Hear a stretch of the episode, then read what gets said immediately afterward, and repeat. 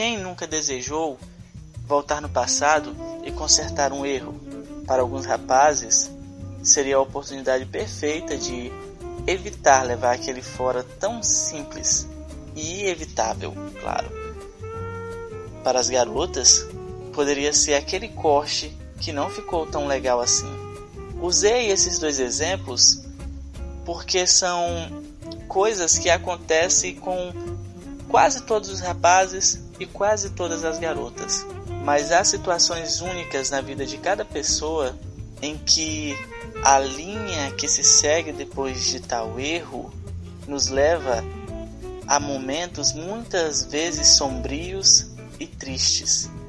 Mas imagine então que o você do presente tem a oportunidade de voltar no tempo e falar para o você do passado que ele não deve ir por aquele caminho ou cometer tal ato, porque no futuro aquela situação vai causar muita dor. O que aconteceria se você conseguisse tal façanha? A primeira coisa é um paradoxo, porque o você do futuro ainda não existe e, portanto, o você do passado não lembraria de ter voltado no tempo e ter falado consigo mesmo para evitar tal erro. A segunda situação é uma impossibilidade lógica, porque vamos supor que você consegue voltar no tempo e falar para o você do passado não cometer tal erro. O você do passado escuta e segue um caminho diferente. No entanto, a partir daí, a sua linha do tempo muda e você segue por caminhos totalmente diferentes, chegando então ao ponto de não ser o você do futuro que voltou no tempo e, portanto, também não pode falar com você do passado para mudar aquele erro. Você entende?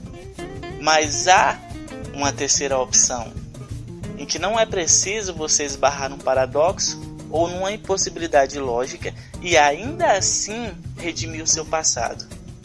Paulo, em Romanos 8, diz: Agora já não há condenação para os que estão em Cristo Jesus. Em 2 Coríntios, ele diz: porque os que estão em Cristo são nova criação. As coisas velhas se passaram, eis que tudo se fez novo. Nós não precisamos voltar no tempo para ter o nosso passado redimido, porque o Filho de Deus entrou no tempo, morreu por nós, cancelou o nosso passado. Os nossos erros não importam mais, porque ele nos cobre com seu sangue.